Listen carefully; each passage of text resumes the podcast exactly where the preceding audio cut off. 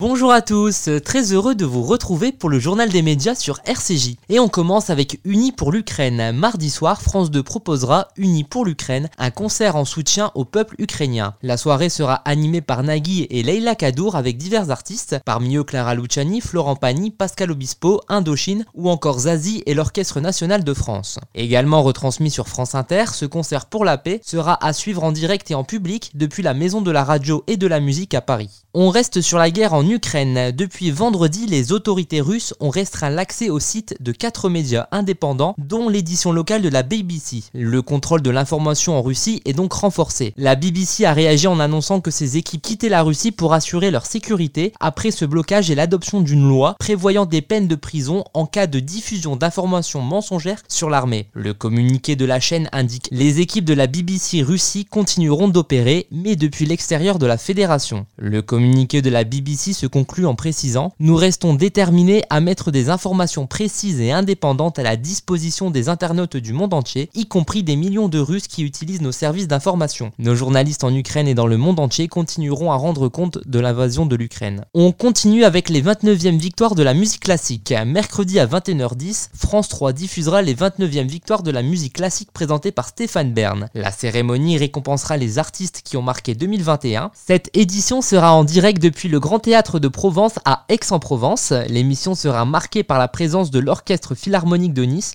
mais aussi par le violoniste Renaud Capuçon. On termine avec Harry Potter, retour à Poudlard.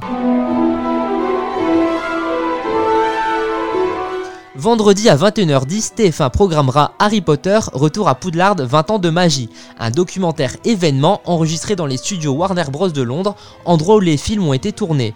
Les fans de la saga retrouveront la plupart des acteurs du film comme Daniel Radcliffe, Rupert Grint, Emma Watson ou encore Helena Boham Carter ainsi que le réalisateur Chris Columbus. Ensemble, ils se remémoreront des souvenirs en étant sur les lieux de tournage du film. Ce documentaire fête les 20 ans de la sortie du premier film, Harry Potter à l'école des sorciers. Merci de nous avoir écoutés et à très bientôt pour nouvelle chronique média sur RCJ.